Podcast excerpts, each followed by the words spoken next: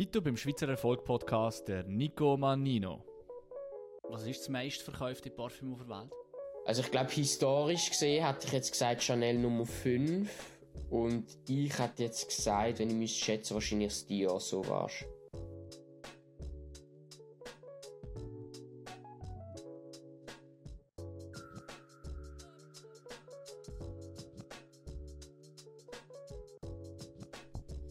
Wenn du immer schon mehr über Parfüm hast wissen wie der Markt funktioniert, welche Margen sie haben, wenn du in ein Geschäft gehst und warum du genau das Parfüm jetzt gekauft hast, und wenn du auch wissen wie ein Startup aufgebaut wird, dann ist dieser Podcast richtig für dich. Hier wirst du in ein paar Minuten alles über den Parfümmarkt in und aus der Schweiz erfahren. Viel Spaß beim Schweizer Erfolg Podcast mit Nico Manino von Pernoir. Nico, Verstehst du die Parfümwelt wie kein anderer in der Schweiz? Schön war's. Ähm, ich sag, zu wissen, haben wir sicher einiges angeeignet, wobei es gibt wahrscheinlich drei, wen, an einer Hand abzählbar Leute, die wahrscheinlich den Markt besser verstehen als ich. Definitiv. Wie viele Menschen gibt es? Wie viel, wie viel gibt es so? Boah, schwierig. Also ist es in also deinem Umfeld, in ja, deinem Umfeld gibt es ein paar, ja? Okay. Kennt sie persönlich. Ähm, das sind einerseits Geschäftsleute, die schon ewig mhm. im Business sind. Ähm, eine, von einem davon haben wir es wahrscheinlich gestern noch schnell gehabt am Telefon. Gang davon aus, der kennt sich auch ein bisschen besser aus als ich. Genau, der Silvio Dance, zu dem genau. kann man noch. Ja. Und ähm, danach Parfümeure. Wobei, eben ist immer ein bisschen die Frage, oder? Ein Parfümeur ist ja ein Künstler und er ist kein Geschäftsmann oder selten ist das Gleiche. Ich sage mal, die erfolgreichen Dufthäuser, dort ist, ist man entweder Geschäftsmann oder, äh, oder Kreateur. Auf jeden Fall kenne ich einige Parfümeure, die sich sehr gut auch im Markt auskennen. Ähm, und ich sage, weil sie haben halt ein bisschen mehr Know-how auf der chemischen Kreationsebene. Und die andere hat jetzt gesagt, ähm, gibt es vielleicht der eine oder andere, der eine eigene Marke hat, was sich auch so sehr gut auskennt. Genau. Und wie viele von diesen Parfümeuren, die relevant sind, gibt es so in der Schweiz? Sind die mit einer Hand abzählbar? Äh, was heißt relevant, oder? Ähm, also, wer man kennt, ist Alberto Morias, ist eigentlich so der bekannteste. Der hat zum Beispiel CK1 rausgebracht, Dolce Gabbana The One. Ähm, was hat er noch gemacht? Er hat sehr, sehr viel gemacht. Er ist eigentlich so der bekannteste, einer der bekanntesten Parfümeure wo in der Schweiz lebt. Ähm, wer kennt man noch? Sonst äh, Andy Tower ist ähm, Tower Perfumes ist sehr kleine Nischenmarke, aber doch sehr bekannt in der Szene, sage ich mal. Ähm, weil sich die meisten Leute, die sich mit Düft, also jeder kennt Parfüm, aber die meisten kennen auch Designer-Parfüm wie Dolce Gabbana, ähm, Hugo Boss und das sind ja eigentlich meistens, ich sage mal, die äh, weniger angesehenen Düfte in der Szene. Und ähm, der dritte, den ich jetzt noch nennen würde, ist Andreas Wilhelm. Ist ein bisschen, wie soll ich sagen, ist ein bisschen so eine Magic Box, mit dem arbeiten wir auch zusammen. Know-how ist abartig. Er hat einen chemischen, chemischen Background, hat dann auch Parfümer, ähm, einfach ein Training gemacht und ist so ewig im Business, hat auch eine eigene Marke und er ist wirklich ich glaube, es gibt nichts, was er nicht weiß. Auf der Kreationsebene wie auch im Business. Und ähm, ich sage, das sind so die drei Parfümeure, wo, wo jetzt die bekanntesten sind in der Schweiz. Wo man okay. auch wahrscheinlich schon mal etwas davon gehört hat.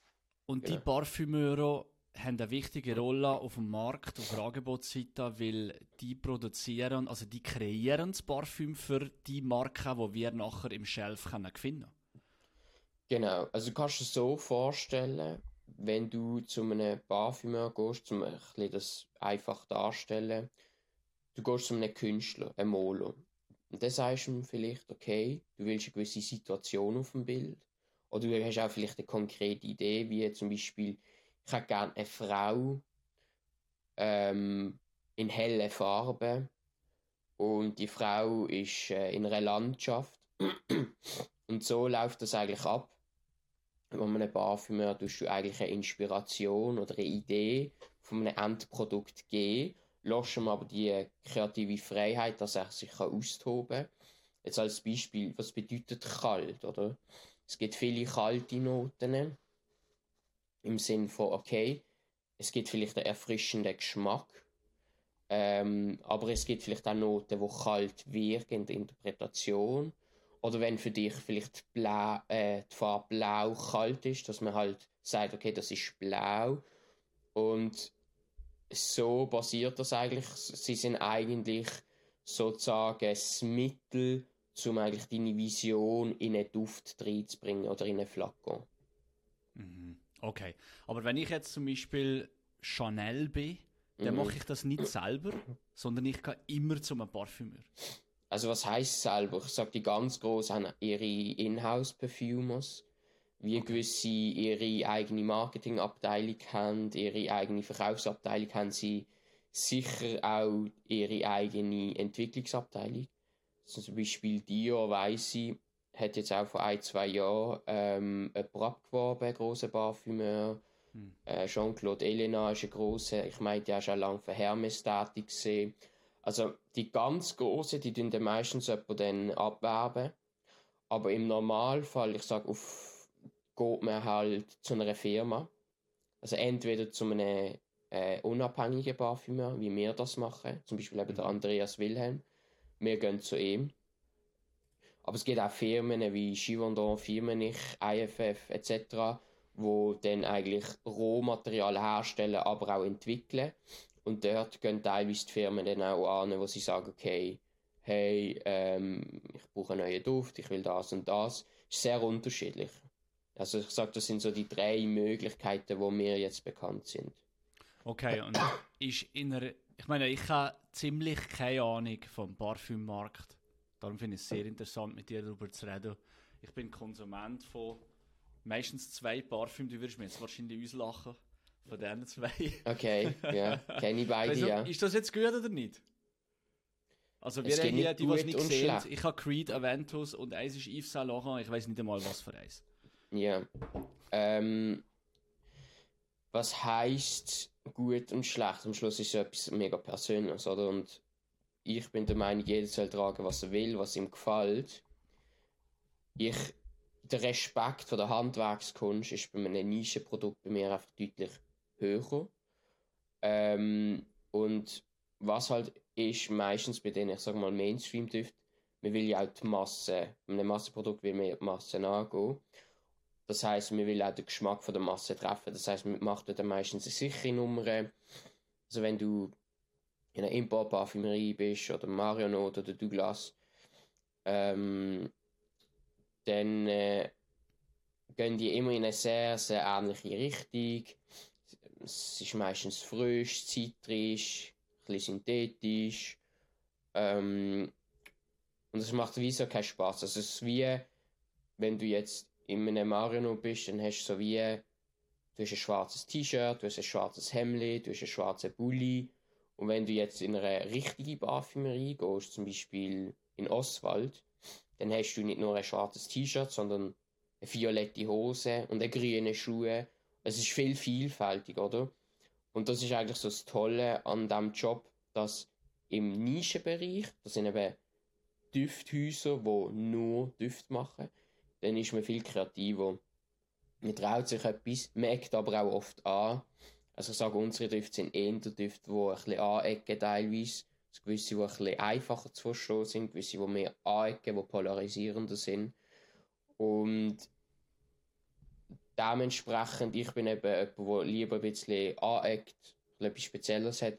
Darum würde ich jetzt nicht mehr einen Duft kaufen, wo die Masse auch kauft. Und Aventus ist, ähm, das Creed Aventus ist so ein bisschen Spezialfall. Das ist zwar, ich sage mal, von einer Nische-Marke, eben die Frage ist, kann man es noch Nische nennen, aber das ist eigentlich so der, der Duft, der eigentlich so der bekannteste ist. Mhm. Genau. Ja, es ist ja mittlerweile auch von BlackRock aufgekauft worden, habe ich gesehen. Und schon vor ein paar Jahren, wenn BlackRock gekauft hat, also einer der größten Fonds auf der Welt, äh, haben sie nachher den Preis von 100 Dollar das Flasche von, was ist das, 50 Milliliter, auf einfach 200 Franken von einem Tag auf den anderen erhöht. Also ist einfach der Preis verdoppelt. Weil sie wahrscheinlich gemerkt haben, wir haben hier einen Brand und wir haben etwas, das funktioniert. Und sie können skalieren und haben noch mehr Marge. Genau, also, oder wenn du ein großes Problem von unserer Industrie ist aufgrund von Corona, die ganze ähm, Lieferkette. Also teilweise, wenn du mit Glashütte hat fast ein Jahr ähm, Lieferzeit oder Liefer, ähm, Lieferfristen von Flakons, oder? Die kann man von Glashütte? Nein, also eine Glashütte nennt man äh, also es gibt Glashütte die Uhren. Ah ja, du bist wahrscheinlich von Glashütte Ich bin jetzt biased. ja. Genau, du bist, kommst aus der Uhrenbranche. Nein, aber ich meine die Gla also der eine Lieferant nennt das immer Glashütten. Eigentlich ähm, Produktionsstätte, wo Glas und, ähm, verwerten bzw. Produkt machen wie Fläschchen. Also, ähm, oder ich nenne es sonst Glaslieferant oder Produzent. Mhm. Es ist teilweise Jahr also lieferfrisch, oder? Und das vieles ist halt einfach out of stock, oder? In unserer Branche. Und wenn du siehst, okay, ähm, es gibt Lieferengpass, dann äh, ist eine logische Schlussfolgerung, um sich ein bisschen verknappen, ist einfach, gehst mit den Preisen rauf. Ja. Nicht mehr alle kaufen es. Dann hast du, ja, von dem her, genau. Aber wo werden die Flakons hergestellt? Also Flakons ist das Glas ist die Verpackung, oder? Genau, Von, genau. Ja. Gibt es verschiedene Lieferanten. Ähm, ich weiß, dass es in Deutschland und Frankreich welche gibt. Mhm. Ähm, aber ich gehe also es gibt eben nicht so viele Produzenten. In Europa gibt es sehr, sehr wenige. Wir beziehen es aus Europa. Äh, würde es gerne aus der Schweiz machen, aber uns ist jetzt niemand bekannt. Und wenn es eine Schweizer Firma ist, dann ist es meistens ein Zwischenhändler, der sowieso hm. aus dem Ausland hat. Und ist China da ein Thema? Ähm, ist ein Thema, ja. Bei uns jetzt nicht. Ähm, ich weiß halt nicht in welchem Umfang. Es ist dann halt auch immer ein Risiko, oder? ähm, die haben sicher bessere Preise. Mhm. Aber eben, man hat dann halt auch allein der Spruch, das Verständnis. Es gibt auch viele Hürden, wie bekommt man das da an, kostet dann auch wieder Geld oder? Je nachdem auf dem Schiff geht etwas kaputt, ähm, wer haftet? Und die Gesetzeslage ist jetzt vielleicht in China nicht die gleiche wie in der Schweiz. Und meistens ist es eh Ex-Works, also ab, äh, man übernimmt die Verhaftung, sobald es eigentlich die Firma verlässt oder fertig produziert ist. Und dann ist so, hm, okay, äh, ja, es gibt immer Risiken und Chancen, die man ein bisschen muss abwägen muss. Hm. Jetzt mal so eine Basic-Frage. Wirklich basic, basic. Also, ich kehre immer von, ja, hast du ein Parfüm oder hast du ein Eau de Toilette? Hast du ein Eau de Parfum? Was, was gibt es da für all, was gibt's da für verschiedene Sparten oder äh, Typen? Und was ist der Unterschied? Ja, genau. Also grundsätzlich gibt es nicht eine klare Definition ähm, von diesen von den unterschiedlichen Konzentrationsstufen. Ähm, was man kann sagen ist eben so Eau de Cologne ist das Schwächste. Das sagt man vielleicht 1, 2, 3 Prozent Ölanteil. Dann Eau de Toilette vielleicht so 2 bis 5 Prozent. Ähm, dann Eau de Parfum, das ist vielleicht so 5 bis 15 Prozent. Und dann das höchste ist halt extra der Parfum oder einfach Parfum das sind wir bei. Das ist das, was ihr macht, he? Genau. Okay. Genau, da sind wir vielleicht bei etwa 20 bis, ich sag 35 Prozent, die meisten. Genau. Okay, und, und je höher der Gehalt, desto stärker ist Per se ja. Wobei du musst dir vorstellen, es gibt auch ein zu viel. Also wir machen zum Beispiel auch immer Tests. Es kann sein, dass 24 Bar mal besser und länger hebt als 25% Öl. Also wir machen auch meistens Tests, um zu schauen, was hebt am längsten. Und weil das ist so ein bisschen Qualitätsmerkmal für uns, dass man sagt, okay, es hebt sehr lang. Und anhand von, von diesen Tests können wir auch sagen, was ist die beste Konzentration und bringen dann das so auf den Markt. Genau. Was heisst denn, es hat lang? Ich meine, beim Deo heisst es immer drauf 24 Stunden beim Parfüm äh, nehme ich auch an, ist so, ja, vielleicht zwölf Stunden. Ist das lang? Also, hätte ich schon gesagt, dass das lang ist. Okay. Bei uns ist das der Fall. Ähm, aber ich sag, wenn du jetzt eben ein Mainstream-Produkt kaufst, dann hast du meistens ein paar Stunden, wenn überhaupt, oder, wenig, oder weniger. Weil oft sind es auch Eau de Toilette, oder? Ähm, die bekannteren Brands. Und ich habe gesagt, 12 Stunden ist eine gute Performance auf der Haut, oder? Ähm, wobei es ist nochmal sehr individuell. Äh, wie lange hebt es bei jemandem? Also bei dir hebt es vielleicht nicht gleich lang wie bei mir. Mhm. Der eine Duft hat bei mir vielleicht länger, bei dir vielleicht weniger lang und umgekehrt bei einem anderen Duft. Das von Ähm. was ab? Von der Beständigkeit von der Haut? diverse Faktoren. Ähm, also einerseits eben sich die Ölkonzentration.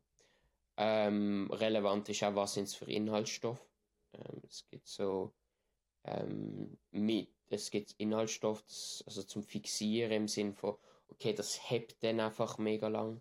Also irgendwie so eine Amber Extreme oder so allgemein so Ambernoten, die heben sehr lang, die sind auch meistens in der Basisnote.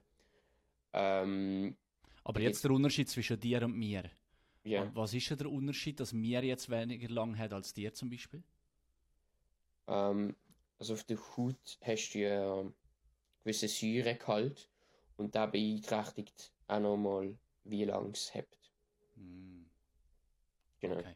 Der Jeremy Fragrance, wir kommen vielleicht noch zwei, drei Mal auf ihn, tut mir leid. Mhm, das ist alles so gut. der, der natürlich Nummer eins ist. Ähm, ich mag ihn eigentlich, weil er Mhm. so freaky ist und ich glaube auch, weil Mhm. er das Thema Parfüm vor allem für Männer wieder mal in den Vordergrund bringt. Also mir hat es extrem geholfen, dass ich auch mal wieder mit Kollegen darüber rede. Ich habe einen guten Kollegen, oder Michael Köhner, den du auch kennst, ist ein riesen Parfüm-Fan. Mhm. Ähm, durch ihn bin ich auf auch gekommen. Und der Jeremy Fragrance hat einmal gesagt, und das Statement hat mir der Michael nicht geglaubt. Aber der Jeremy hat gesagt, du solltest das Parfüm nicht unbedingt auf die Haut spritzen, sondern auf die Kleider. Und der hat es länger. Stimmt das? Ja, was heisst man sollte nicht und man sollte? Also, Das länger hat. ich glaube, also, also, wa- was ich halt weiß, ist meistens, der Alkohol ist halt nicht so gut für die Haut, oder? Und je nach Inhaltsstoff kann eine Haut darauf reagieren, oder? Aufgrund von Allergen. Ähm, also auf, der, auf, auf dem Stoff hebt es sicher sehr, sehr gut und meistens auch länger. Also es hat wirklich teilweise mh, ein T-Shirt, das ich, ich mir bespritze mit Parfüm und dann äh, tue ich es in den Wäschekorb und zwei, drei Tage später ähm, geht es waschen und dann äh, schmeckt es immer noch den Wäschekorb. Also es hat wirklich auf dem Stoff meistens länger. Ähm, ist halt ja ein bisschen Risiko abwägen, willst du es auf die Haut oder auf den Stoff machen. Je nachdem hat's halt, ähm, ist es farbig oder und dann hast du vielleicht Flecken, je nachdem. Ähm, aber eben, es gibt zum Beispiel so Duftöl äh, in Arabien, das tut man direkt auf die Haut. Ähm, und die sind ja, das ist ja kulturell sehr integriert, das Thema Parfüm und Duft. Und ähm, von dem her, eben, es macht ein bisschen einen Unterschied, was ist drin, wie viel Alkohol etc. Aber ich sage, solange du keine Reizungen hast, Hautreizungen, sollte das eigentlich nicht so eine Rolle spielen. Okay. Was ist so deiner Meinung nach, ja, was, was mich würde interessieren, also der Kaufprozess von einem Parfüm? Also ich kann mir vorstellen, jemand geht zu Mario noch, lässt sich inspirieren von der Verkäuferin, vom Verkäufer äh, und tut dann nachher entscheiden spontan. Es gibt natürlich auch, vor allem in unserer Generation, glaube ich, viele, die zuerst Recherchen machen, so das Mhm. typische Research online, Purchase offline. Mhm. Ähm, und dann gibt es nachher auch, was natürlich für auch sehr wichtig ist, äh, die reinen Online-Käufer. Mhm. Ähm, was ist deiner Meinung nach so die Entwicklung vom Markt? Hat es seit Corona Verschiebungen gegeben? Äh, gibt's, ja, ist, ist die neue Generation ganz anders? Oder Mhm. was ist deine Meinung darüber? Also ich glaube, es wird Technologie wird irgendwie wichtiger. Und ich glaube, es wird auch irgendwie mehr online gekauft. Vor allem, sagen wir Aventus, wo du kennst. Wieso sollst du das jetzt in einen Laden holen, oder? So wie, okay, ich weiß, was es ist, ich will es wieder, ich bestelle es online. Und ähm, das ist sicher mal das eine. Das andere ist, man muss wieder unterscheiden zwischen Nische und Designerdüft. Ähm, wir haben ja zwei Marken. Wir haben ja Pernoir, das ist eigentlich unsere Luxuslinie. Und wir haben Arumo, das ist eigentlich eine Nischenlinie, wo wir das wird eigentlich so die erste Nischenlinie sein, wir im Massenmarkt präsentieren. Das bedeutet, wir bekommen zu einem sehr, sehr guten Preis eine Nischenqualität, oder? Was, man es, was es so nicht gibt. Und ähm, das heißt, mit der Luxuslinie sind wir in selektiven, exklusiven Boutiquen, wie zum Beispiel äh, Oswald in Zürich, in Genf im Theodora, äh, in London, Les Saintes oder äh, viele Parfümerien. Und mit Aroma sind wir jetzt äh, bei den Importen in der Schweiz.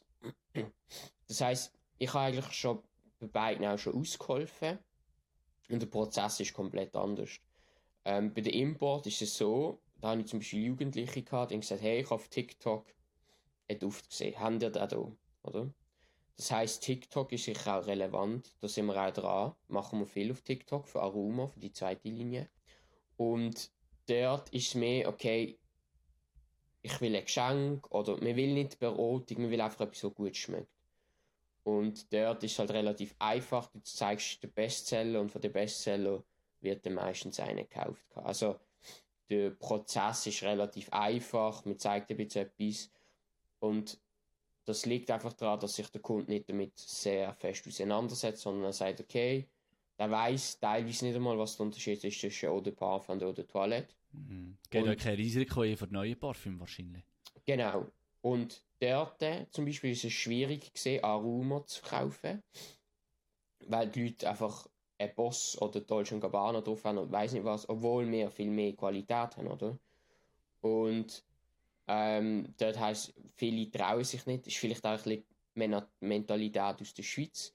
Man sagt, okay, ich mache ein bisschen äh, Risiko scheu, ich will nichts Neues, nehme das, was ich immer habe, seit 30 Jahren. Ähm, und im Nischenbereich ist es ganz anders. Da will man etwas Neues. Da will man Neues probieren, Neues testen. Was gibt es auf dem Markt? Der Name ist sekundär, das wirklich, spielt gar keine Rolle. Wobei die größeren Marken, wie zum Beispiel eine Gesellschaft, da gibt es schon die Konsorten, die sagen, okay, ich will eine Gesellschaft auf wegen dem Namen. Aber grundsätzlich sind dort die Leute viel offener. Weil sie wissen, ähm, eine kleine Marke kann genau so einen guten Duft machen wie eine große. Und das ist einfach so. Ähm, plus, dort ist es eher cool, man ist dort eher cool, wenn man etwas hat, was nicht jemand anders hat. Mhm. Und bei, bei einem Hugo Boss, geht es um, oh, ich habe einen Boss-Duft oder oh, ich habe einen Dior-Duft. Obwohl ähm, das eher ja, nicht, ja, ich sag mal, nicht die gleiche Qualität hat wie jetzt äh, Nische Parfum. Was ist das meistverkaufte Parfüm auf der Welt?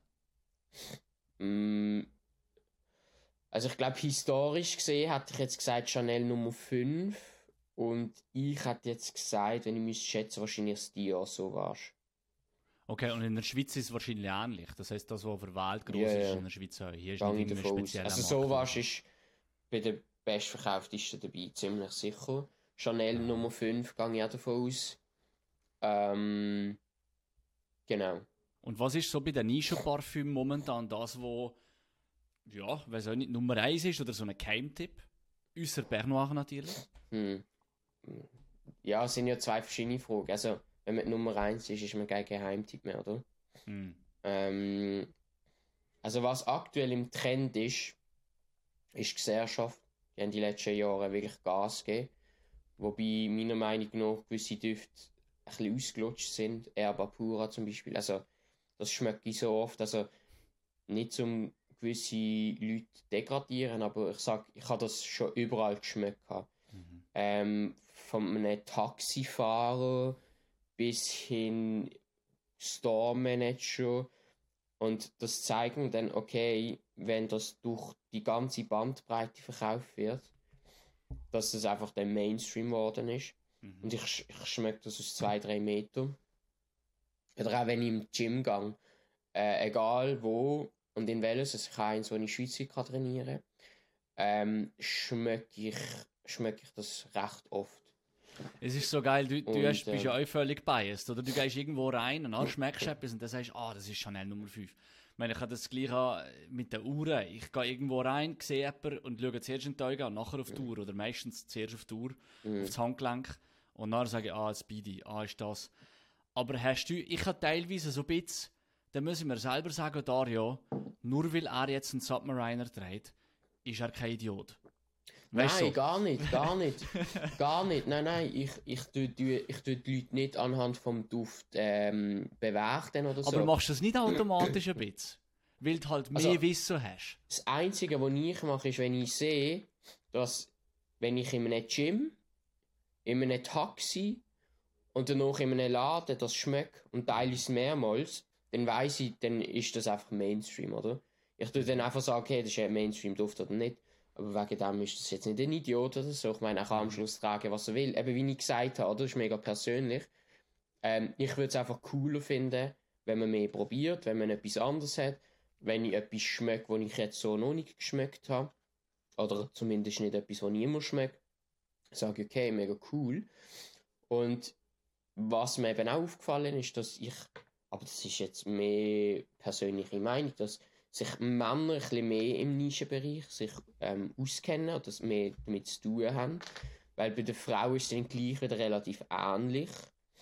Ähm, aber vielleicht liegt das einfach daran, dass ich halt mehr Männer kenne, die ähm, Nischendüfte haben. Aber bei den Bloggers, Influencer, also ich kann da jetzt mehr Männer aufzählen als Frauen. Aber eben, das ist jetzt mal eine, eine grobe Einschätzung. Ähm, auf jeden Fall dementsprechend, wenn ihr mal etwas Nischiges schmeckt, dann ist es auch meistens ein Mann. Und ihr spezialisiert auch, oder ihr targetet eigentlich fast nur Männer. Nein, Oder Unisex. Genderless, Unisex, you name Okay. it. Ähm, mit den niemals ähm, anstreben. Ich sag, unser Approach oder unsere Vision ist so langfristig die beliebteste Marke von den 20- bis 30-Jährigen werden. Mhm. Und einerseits haben wir Pernoir, wo wir das im Luxussegment wollen, und andererseits Arumo, wo wir das, ich sag mal, im Premium-Segment, oder? Und mh, wie wir das machen, ist, unsere Omnichannel-Strategie funktioniert relativ gut. Also wir sind lokal in der Läden und investieren viel in Technologie, also in Ads etc. Und das funktioniert sehr gut. Und unsere Konkurrenz macht das eben nicht so groß. Mhm. Äh, Ads, also wenn dann die größeren. Und wir sind da halt einfach eine Möglichkeit, über, mit Technologie einfach an Bekanntheit zu gewinnen, wie auch Verkäufe zu erzielen. Und ich glaube, das unterscheidet uns. Wir haben ein klares, k- klare Kundensegment von jungen Leuten, wo die meisten Luxus-Dufthäuser nicht haben. Wir arbeiten viel äh, eben mit Ads, digital. Und Was für Ads? Google Ads? YouTube? äh, im Moment viel TikTok und Meta. okay. Und wir haben einfach ein gutes Team von Leuten, die halt coole Content können machen Also alle Content ist in-house. Äh, sei es jetzt für die Ads, sei es jetzt auf TikTok, sei es jetzt auf Instagram. Und das, glaube ich, wird langfristig auch der Unterschied sein, dass wir jetzt schon eine Omnichannel-Strategie fahren. Also ich kenne viele Parfümerien, die sagen, hey, ich werde nie einen Webshop haben. Es gibt viele Parfümerien, die haben keine Webseite. Es gibt viele Parfümerien, die haben keine eigene E-Mail-Adresse, sondern es heißt zum Beispiel, einfach ein Beispiel, Parfümerie XY at gmail.com. Mhm. Und der, der, der Markt oder die Branche ist teilweise sehr hinten drin. Ich meine, klar, ein Parfüm du auch testen, oder? Du musst halt vorbeigehen, probieren.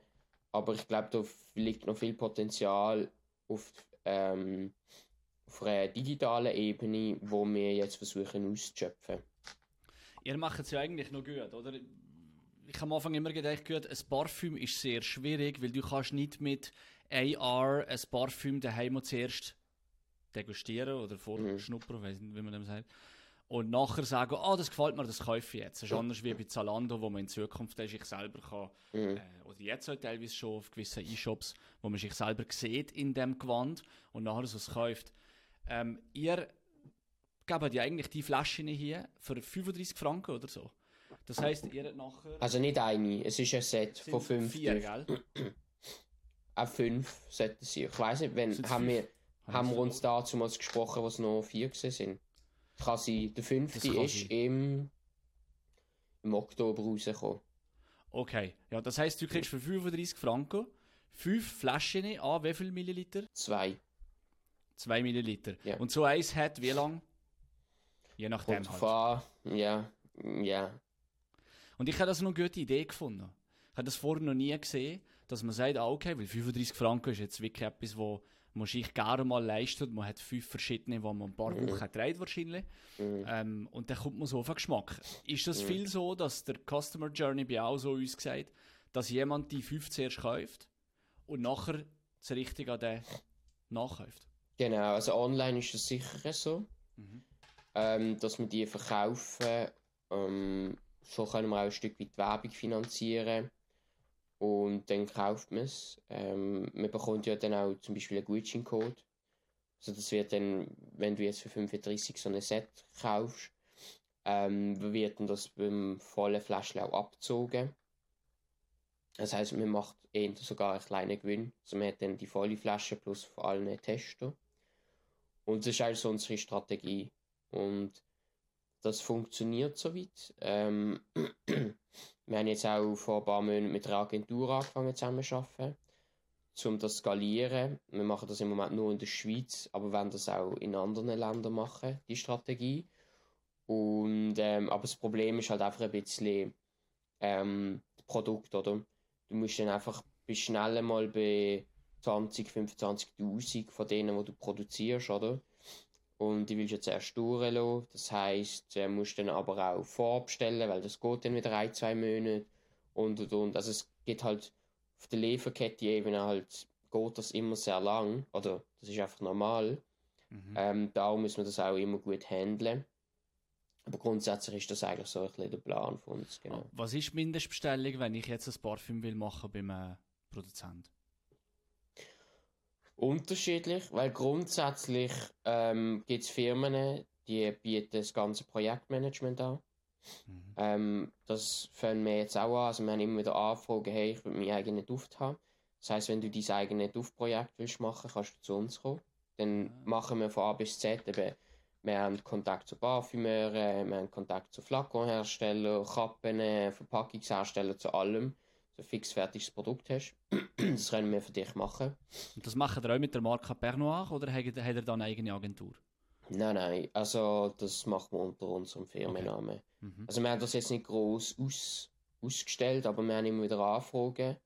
Ähm, Also ich bin jetzt eine Sanitärfirma und ich wollte zum Jubiläum von 100 Jahren äh, Dario Bühler AG einen eigenen Duft für meine Mitarbeiter machen. mh. Dann komme ich zu dir und sage dir, ich wollte 5 Liter Parfüm. Ist das möglich?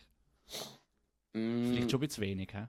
Ja, also meistens ist der Compound, also das Duftöl, bist allein schon bei 6, 7 Kilo Mindestbestellmengen. Und dann äh, hast du aber nur das Ölkonzentrat. Mhm. Das heisst, wenn du eine 20% Lösung haben willst, 7 mal 5 sind 35, weil die 7 sind dann 20%. Also bist du bei 35 Kilo und ein Kilo ist meistens ein Liter. Also bist bei 35 äh, Liter und ja, dann kannst du das ausrechnen. Wenn du das durch 50 rechnest, dann bist du bei 700 Fläschchen. Mhm. Mhm. Ähm, also das heißt, ich sag, im Normalfall musst du schon etwa mit 500 rechnen, Fläschchen. Ja. Ja. 500 Flaschen. Nachher, klar, je mehr das ich bestelle, desto Mhm. kleiner sind die Stückzahlen. Aber was sind jetzt, was wäre jetzt ungefähr so das Investment, das ich habe, wenn ich ein Private Labeling überall mache für die 500 Flaschen? Mm, einfach kommt ganz drauf an, gell? Also wir können eher von einer simplen Faltschachtel, die sehr, sehr günstig ist, bis zu einer Holzverpackung machen. Also wir zum Beispiel, ich weiß nicht, ob man es sieht, wir haben eine Holzverpackung, oder? Mhm. Und ähm, das ist halt sehr teuer und wir haben halt überlegt, oder wenn du eine teure Uhr kaufst, also wenn du eine Rolex kaufst oder Patek, dann hast du ja meistens eine Holzbox, oder? Und, wir, und das ist eigentlich so an den Messen oder im Ausland ist das eigentlich unser, unser Spruch. Also wir wollen ja Schweizer Luxus verkörpern und verkaufen. Und meistens sagen wir, okay, also zum Beispiel in Italien wird viel Rolex getragen. Dann sage ich, hey, wie hast du, was für eine Verpackung hast du, wo du deine Rolex gekauft hast? Dann erzählen sie und dann sagen wir, das ist wie eine Rolex-Verpackung und dann tun wir dran klopfen und dann hören sie, mach's, heb sie mal ans Ohr, vielleicht hörst du es. Es ist mhm. wirklich massiv. Es ist ein Nachhaltigungsholz, kann man noch dazu sagen, wichtige, äh, wichtiges Merkmal. Und das ist dann halt wieder teurer. Aber wir können auch die Box zum Beispiel mit einem Lack, äh, Lack drüber tun, etc. etc. Dann ist die Verpackung allein schon, ich, ich weiß es nicht, 20, 30, 40 Stutz. Und wenn eine Verpackung 20, 30 Stutz kostet, müsste ich wahrscheinlich etwa 500 Stutz für eine verlangen. Aber zum auf deine Frage zurückzukommen, für was, kostet denn nur, was kostet nur das äh, Extra? Also, sagen wir so, für ein Projekt in einer kleineren Stückzahl musst du schon mit etwa 40.000, 50.000 Franken rechnen. Für 500 Flaschen? Ungefähr? Ja. Okay. Also ob du jetzt 500 oder 1000 machst, mhm. ist dann der kleine Unterschied. Weil, also, weil das Teuren ist halt die Entwicklung. Ja. Ähm, und ja, genau. Und da müssen der Parfümeur extra Schicht da hocken und das halt kreieren. Das genau, heisst, also eben, das wird dann, genau, das wird dann auf professionellstem Niveau gemacht, wie äh, bei den grossen Firmen. Also ob du eine Firma bist oder Privat, also du könntest jetzt auch sagen, ich will meinen eigenen Duft. Ja. Dann müsstest du natürlich nicht 50'000 Stutz investieren, weil du willst auch nicht 500 Düfte kreieren, sondern du wirst dann vielleicht ein paar Flaschen machen, ähm, aber den Saft hast du gleich Mindestbestellmenge. Hm. Und ähm, das Ding ist, äh, jetzt habe ich gerade den Faden verloren. Es könnte ja auch sein, dass zum Beispiel jemand kommt, in irgendeinen Brand, äh, keine Ahnung, ein Uroblogger, mhm. kommt zu euch und sagt, ich will mein, mein eigenes Parfüm machen mhm. und ihr sagt, gut, anstatt dass du jetzt 50'000 investierst, die wird dir das produzieren und wir kriegen Royalties. Das wäre ja auch zum Beispiel eine Idee, oder? Dass, dass du sagst, für jede jo. verkaufte Flacco kriegen dir 20%. Ja, gibt es verschiedene Möglichkeiten. Ähm, gibt es diverse Sachen. Ähm, wir sind auch immer wieder in Gespräch mit diversen Leuten, die das wollen. Mhm. Ähm, wir haben bis jetzt noch kein Projekt so realisiert, weil das ist ja eigentlich nicht unser Fokus gesehen. Mhm. Aber wir haben einfach gemerkt, es können immer wieder anfragen, dass man dann sagt, okay, wieso nicht? Was sind das für Leute?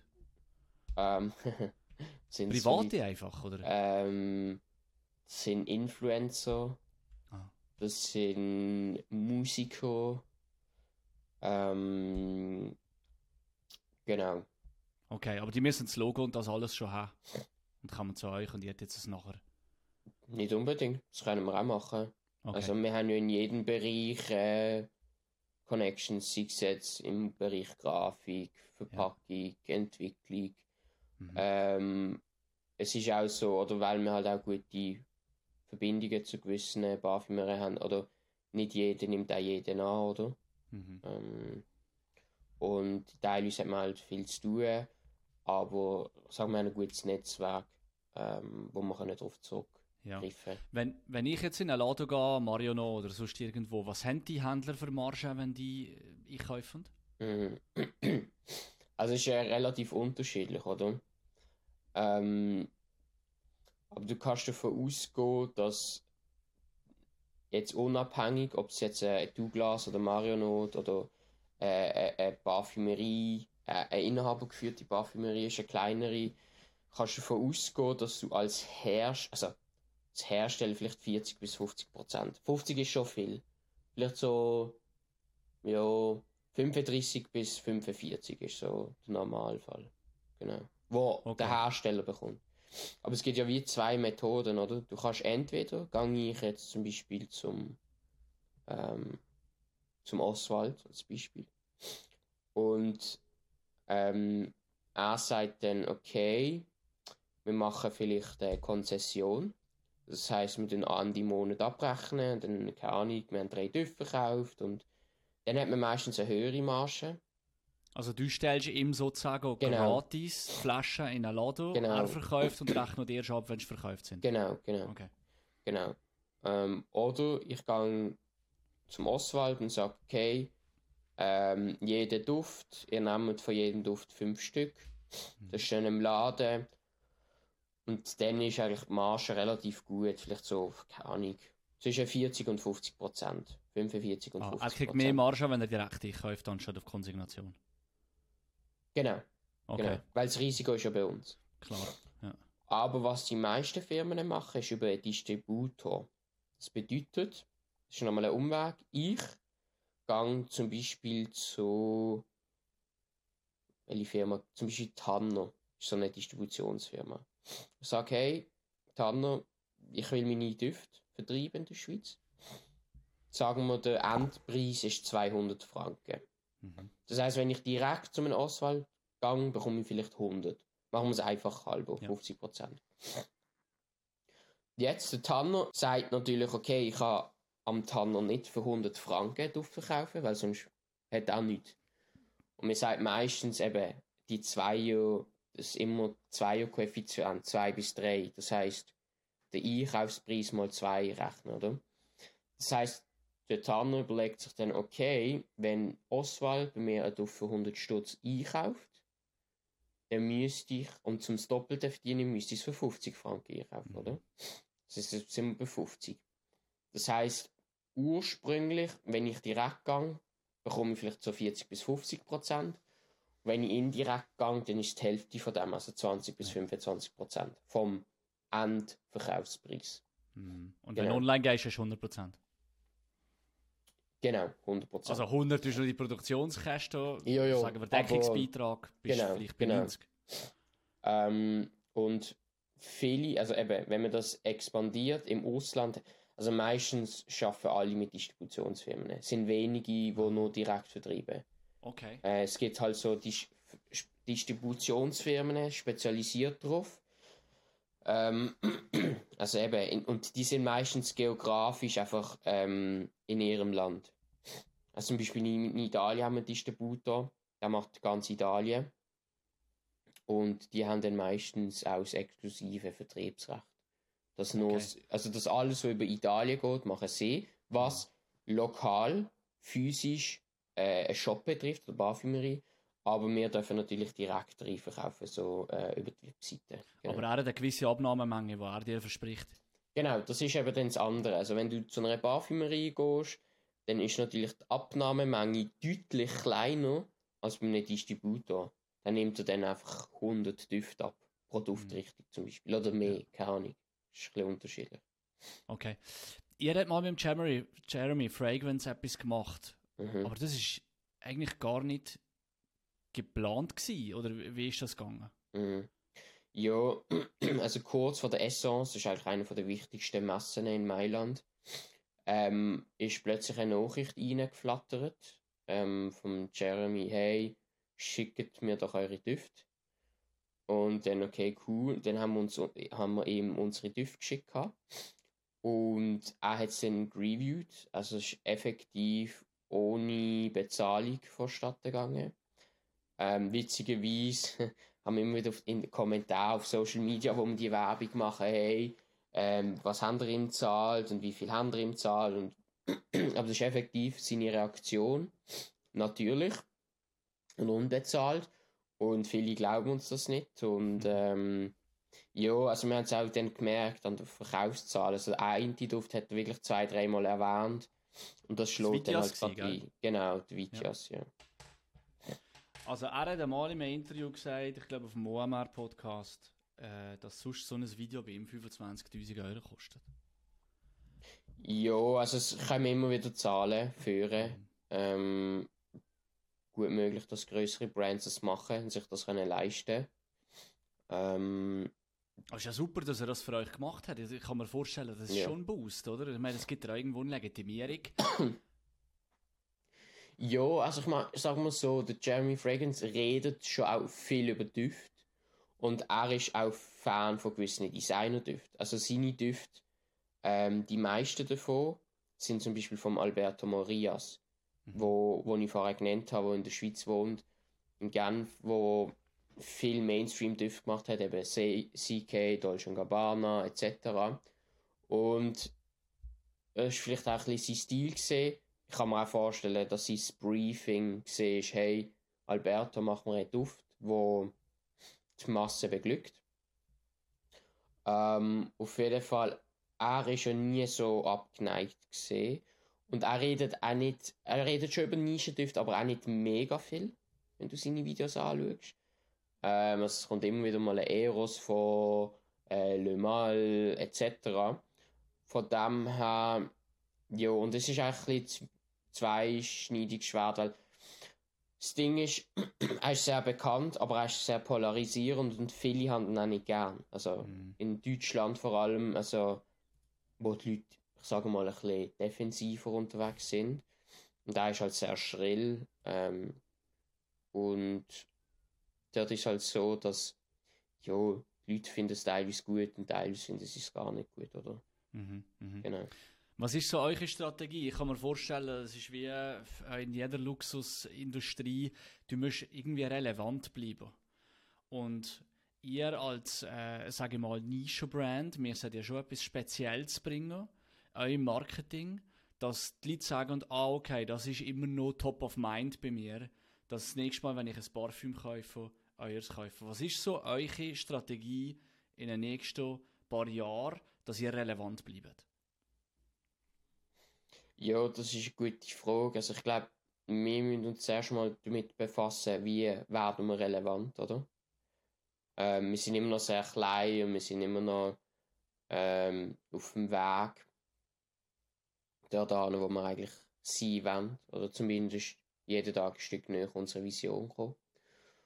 Und ich glaube einfach, dass ähm, das Konsumverhalten sich ändern wird. Eben einerseits viel online einkauft, aber andererseits, wie man sieht, dass ich meinte, TikTok hat YouTube schon überholt, was Konsumation betrifft.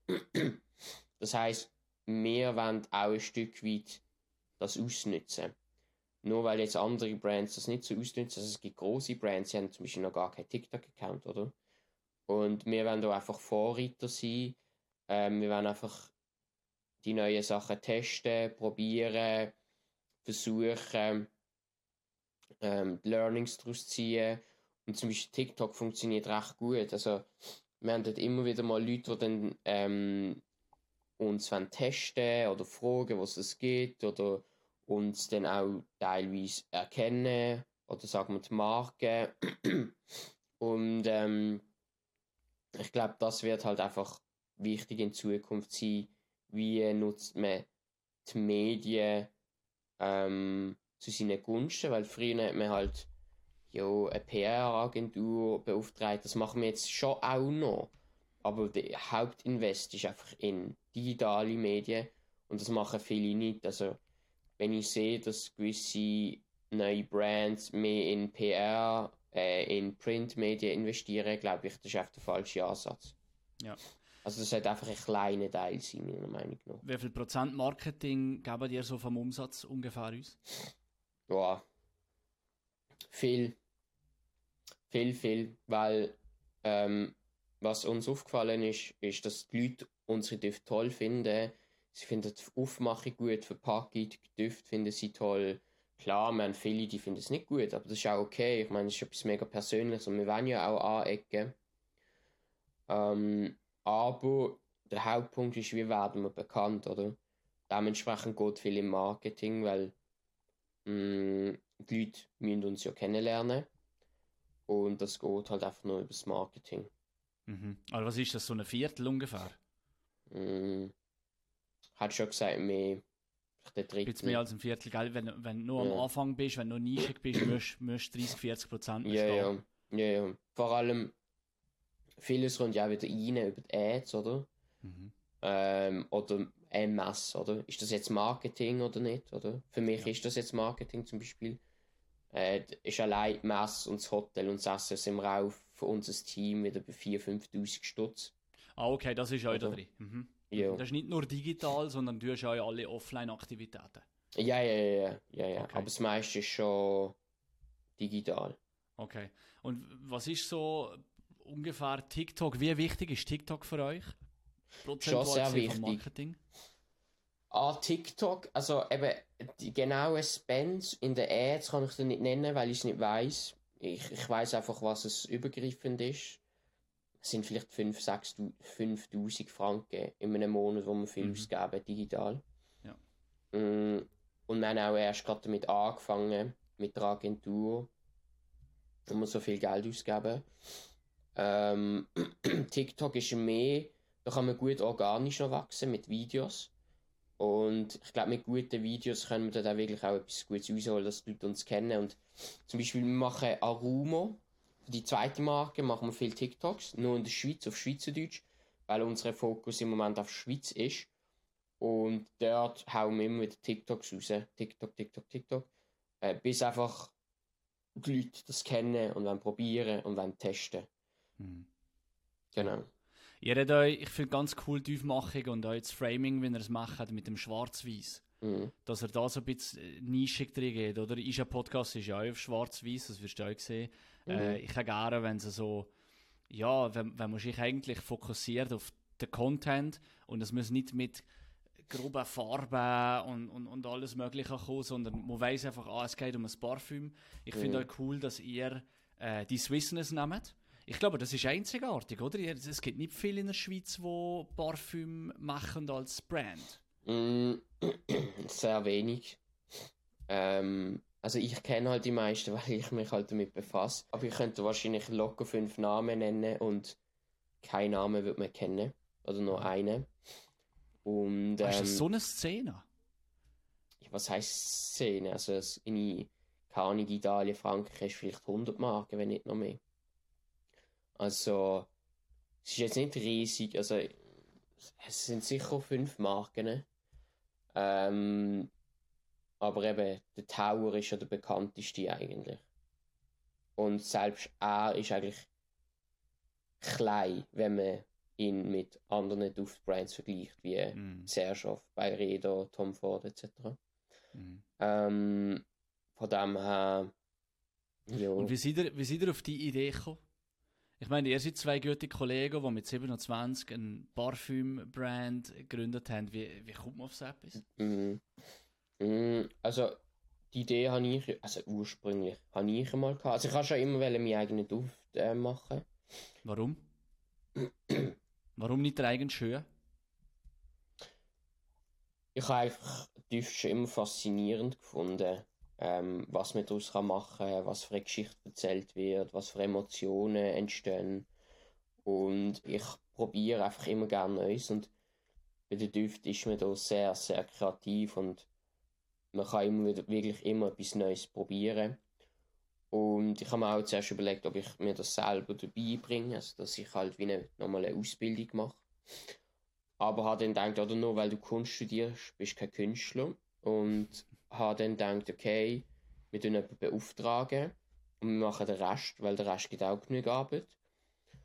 Und, ähm, aber ich kann das nicht allein machen und ich habe auch immer selbstständig werden. Und der Robin, eben mein Mitgründer, ich habe gewusst, er findet auch Düfte geil, wir haben die gleichen Leidenschaften und er will auch, hat auch immer sein eigenes Projekt machen, also er ist auch immer ein bisschen so seine Side-Hustles, die er gehabt hat, mit Lederwaren mal ein bisschen Sachen probiert gehabt, ist auch oft für, ähm, für Influencer Content machen, also so hat er eigentlich auch halb sein Studium finanziert. Also ich weiß noch, als er angefangen hat damit, ist schon mehr im Ausland gesehen als in der Schweiz. Dann hat er gesagt, okay, er ist für, zwei Tage in Bali und dann ist er nachher für drei Tage in New York. Er viel reisen. Mm, Und so ist das eigentlich entstanden. Und dann, ich habe bis Ende, Anfang 2020 bei Coca-Cola geschafft. Und aufgrund von einer Restrukturierung hat man meine Position gestrichen. Und Robin war im Studium und dann habe ich ihn halt gefragt, hey, wie wär's, wenn wir eine Duftbrand zusammen machen? Und dann haben wir halt viel geredet. Und eigentlich so im Nachhinein ist es eigentlich ein ultra naiver Entscheid gewesen, weil wir haben eigentlich keine Ahnung von der Branche gehabt. Ähm, also wir haben kein Netzwerk gehabt. Wir haben noch nie in der Branche geschafft. Ähm, also wir haben wirklich auf einem weißen Blatt Papier angefangen. Und alles Know-how haben wir uns selbstständig aneignen. Ich sage immer so schön, solange du schneller lernst, als du Fehler machst, kannst du wachsen. Und dann gehst du nicht unter. Und das ist bis jetzt noch der Fall. Und naiv im Sinn von, okay, Wir haben einfach unseren Traum gehabt, eine eigene Duftbrand. Und irgendwie ist so wie egal gewesen, was für Hürden kommen. Wir nehmen die. Und wir haben viele Hürden gehabt, sei es jetzt ähm, Auseinandersetzungen, Gesetzlich, sei es jetzt Regulatorien, sich durchlesen, ähm, sich daran halten, sei es jetzt werben, sei es jetzt sich verkaufen. Und Hat ihr Konflikte untereinander gehabt? Ich meine, ihr seid zwei gute Kollegen. Ja, ja, immer wieder. Ja. Immer wieder. Und das ist aber auch normal. Ähm, ich glaube, was uns auszeichnet oder einer von unseren Key Skills ist, glaube effektiv unser Kommunikationsverhalten. Ähm, wir spüren uns, wir wissen, wenn ist der andere anpisst. Wir wissen, wenn, wenn geht es um die Wurst, wenn wir im ernst bleiben, wenn können wir Spass machen. Selbst wenn wir halt wirklich ähm, Reibungen haben, größere Reibungen, ähm, wir können auch auf einem Niveau wieder diskutieren, wo wir uns ins in die Augen schauen, das aus, ausbereden. Und ich glaube, das ist so eine von den Sachen, wo man muss sagen, okay, ohne das wäre es wahrscheinlich schon lange zu Bruch gegangen, weil ähm, ich kenne ihn mega gut, er kennt mich. Er weiß, wie er sich verhalten muss, wenn, wenn sagen wir, ich ähm, der Reibungsfaktor bin, umgekehrt auch. Von dem her, ähm, wir haben immer wieder Diskussionen gehabt. Das heisst, mm. du würdest befürworten, dass Kollegen, wenn sie einander besser kennen und dass das ein Vorteil ist? dass man zusammen das Business startet? Ja, nicht zwingend, weil es ist auch ein Stück weit ein Risiko, oder? Ähm, was wir halt auch gemerkt haben, ist, privat machen wir nicht mehr so viel. Wir haben sehr, sehr viel Kontakt. Mm, wir machen nicht mega viel. Also ich finde, es ist ein bisschen schade, aber einerseits, wenn wir etwas zusammen machen, ist es auch mega cool, oder? Ähm, was wir zum Beispiel machen, ist meistens so zum Abend kommen, wir gamen mal zusammen. Das ist so unsere ja, es ist nicht ein Game, ein Game, es ist mehr sich so ein Austauschen. Wir tun dann leicht Business bereden, nicht groß, aber auf einem sehr, sehr mh, mm, so Top-Level. Aber ähm, es, es besteht halt immer die Gefahr, okay, ähm, was passiert, oder? Und was man halt auch merkt, ist, wenn wir Erfolg haben, es funktioniert, dann äh, haben wir immer weniger Reibungspunkte, weil, okay, es funktioniert, wenn jetzt mal etwas nicht funktioniert hat, okay, und wenn, wenn wir halt mal einen schlechten Monat haben oder so, dann merkt man, okay, die Reibung ist ein bisschen höher da, oder weil wir so ein bisschen die gewisse Vorbelastung haben. Ich glaube, es gibt keinen Vor- und Nachteil, man muss sich einfach ein bisschen das Risiko bewusst sein, wissen, auf was man sich einlässt. Ähm, würde ich wieder mit dem Robin gründen? Ja. Weil ich glaube, wir ergänzen uns gut. Wir sind ein gutes Team. Ähm, Wieso, du sagst, ein gutes Team, warum? Wie ergänzen ihr euch? Wer hat welche Stärken? Wir sind, also eben, wir sind beste Kollegen, aber wir, wir sind gleich, also unterschiedlicher können wir gleich nicht sein. Also sagen wir, sind simple Sachen. Sagen wir das Essen. Ich liebe Fleisch, er ist vegan. Ähm, er ist zum Beispiel sozialer als ich im Sinn von, ja, ich er kümmert sich mehr um, um, um sein Umfeld, um die Nachhaltigkeit. Das heißt nicht, dass ich ein Soziopath bin, keine Kollegen habe und Umwelt ist mir egal. Aber er wird sich jetzt mehr für die Umwelt einsetzen als ich, sagen wir so. Ich meine, wir haben jetzt auch, ich habe jetzt auch Glück, dass wir nachhaltiges Holz haben. Wir haben zum Beispiel auch äh, nachhaltiges Zellophan, also 100% abbaubare Plastikverpackung. Also die sind ja meistens nochmal verpackt mit Plastik ist bei uns 100% äh, biologisch abbaubar. Ich lüge schon ein bisschen auf so Sachen, aber er ist äh, der Antreiber in dem. Und ich glaube, was uns hauptsächlich unterscheidet, ich bin eher so ein bisschen der, der also die, die rechte Hirnhälfte und der Robin die linke Hirnhälfte. Ich bin ein bisschen rational, logischer, strategischer mh, mm, und auch aggressiver in der Entscheidungsfindung. Der Robin ist defensiver, aber dafür ich sage mal, kreativer. Ähm, er macht zum Beispiel eben den ganzen Content, er macht, bringt Ideen für die Werbung etc.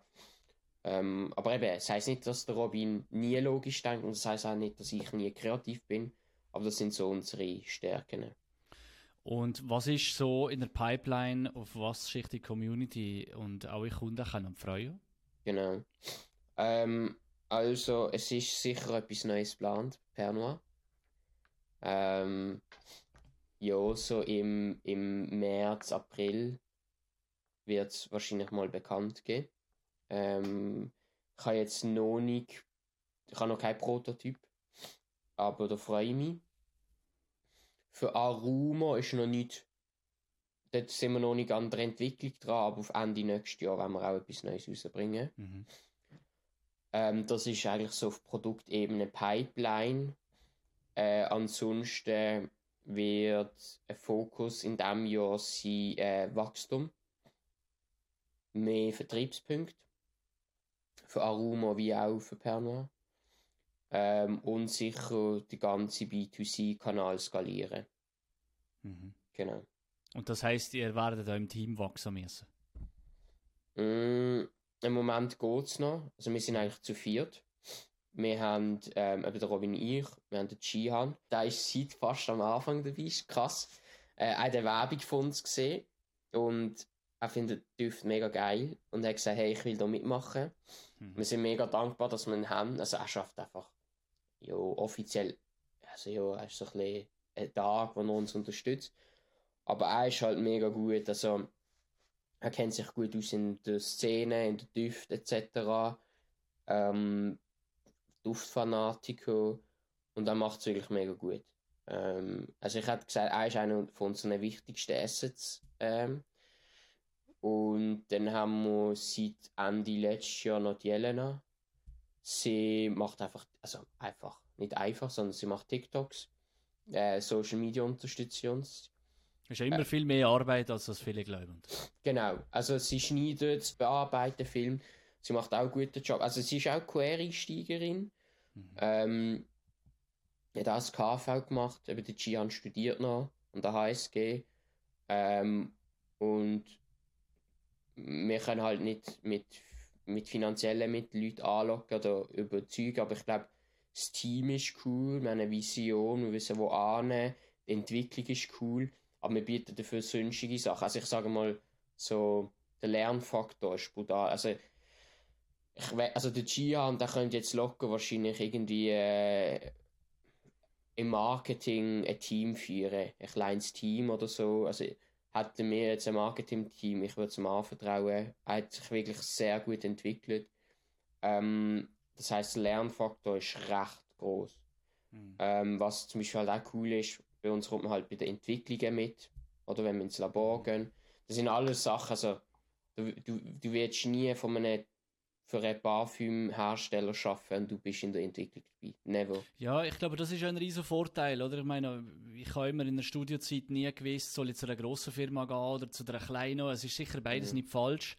Mhm. Der Vorteil bei einer kleineren ist einfach, du lernst viel mehr, die Lernkurve ist grösser mhm. und ich glaube auch, dass so Leute wie ihr einfach die Inspiration und die Passion auch übertragen auf jemanden und Mhm. Ich glaube, für uns, in dem Wohlstand, wo wir leben in der Schweiz, ist auch zwei viel wichtiger, als einfach am Anfang irgendwie schon 6.000, 7.000 Franken an der Uni zu verdienen. Mhm. Oder ich mhm. meine, ja, würdest du es nochmal machen?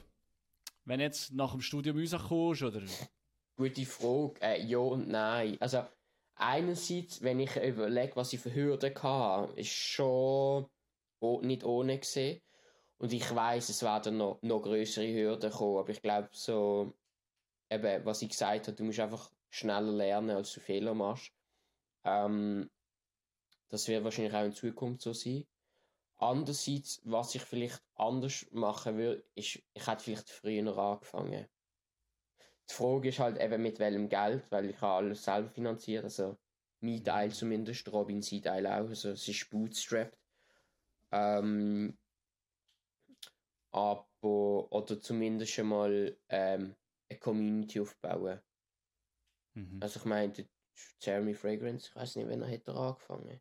Das ist 16 vielleicht, 17. Mhm. Nicht so lang, also vielleicht 5, 6 Jahre. Und ich meine, ich interessiere mich auch schon ewig. Also das Aventus, das habe ich zu meinen Studienzeiten gekauft. Das ist im, das ist äh, irgendwie 14, 15 gesehen. Mhm. Der hat es noch fast niemand kennt. Ja, oder vielleicht noch vorhat. Ja, so lange her. Ähm, dort hat es wirklich noch niemand kennt, nein. Mhm. Also Nein. du würdest vielleicht zuerst äh, wie der Jeremy Fragrance eine Community aufbauen und nachher Genau. einen Brand daraus bilden. Genau, genau, Weil, weil Community so wichtig ist für ein Parfümprodukt. genau. Okay. Also ich meine, der Jeremy Fragrance, ich meine, wenn er etwas rausbringt, das kaufen so, Leute kaufen es blind, oder? Und das ist halt schon krass. Ähm, und das gleiche ist auch beim Justin von Peso, ein deutscher Influencer, YouTuber, wo seine Marken rausgebracht hat und er hat auch viel Düfte verkauft. Hm. Okay. Und ja, Aber ist gut, jetzt habe ich ja. eine Adresse, wenn ich mal das Schweizer Erfolg äh, Parfüm will machen für äh, Schweizer äh, Performance Leute, die etwas wollen erreichen im, Lied, im Leben, äh, kaufen schon das Parfüm, oder? Ja. definitiv, definitiv. Am besten eins von uns. Nein, aber ich meine, am Schluss ist es mega ähm, individuell und dann äh, soll jeder selber entscheiden, was er will tragen. Wenn er halt für 30 Stutz ein cool, äh, ein Davidoff Cool Water kauft, hey, go for it, weißt du, wenn du es gut findest, du dich damit wohlfühlst, dann Mhm. mach das. Ähm, Das ist wie beim Wein. Oder? Der tierste Wein ist nicht unbedingt der beste. Er muss einfach schmecken. ja. Ja. Genau. Okay. Ja. Super. Haben wir noch etwas vergessen? Hast du noch etwas anfügen? Nein, nicht groß. Eben, ähm, testet uns, probiert uns, bestellt äh, ein Discovery Set oder wir haben auch einen Store Locator auf der Webseite, wo, wo man eigentlich alle unsere Standorte findet. Und ähm, www.pernoir.ch komm, .com, okay. genau, genau. Auf Instagram einfach pernoir äh, Punkt official, ja. Punkt official, okay. Mhm, Sehr gut. Und dich findet man auf LinkedIn, Genau. Instagram. genau, Okay. LinkedIn, genau. Super. Tipptopp. Nico, merci vielmals für den Tag. Hat Spaß Danke gemacht. dir. Danke dir. Hab's gut. Du auch. Ciao. Das war mit dem Podcast. Und Bernoir, wie ihr habt gehört, wie man ein Parfümunternehmen kann aufbauen kann und was die Risiken, Chancen, Gefahren, was auch immer ist. Ich hoffe, ihr habt Spass gehabt. Dieser Podcast ist gesponsert worden von den Digitalmacher. Digitalmacher äh, suchen Fachkräfte und finden und Fachkräfte innerhalb von 30 Tagen für euch. Wenn ihr also mehr wollt wissen www.digital-macher.ch Habt's gut und bleibt gesund.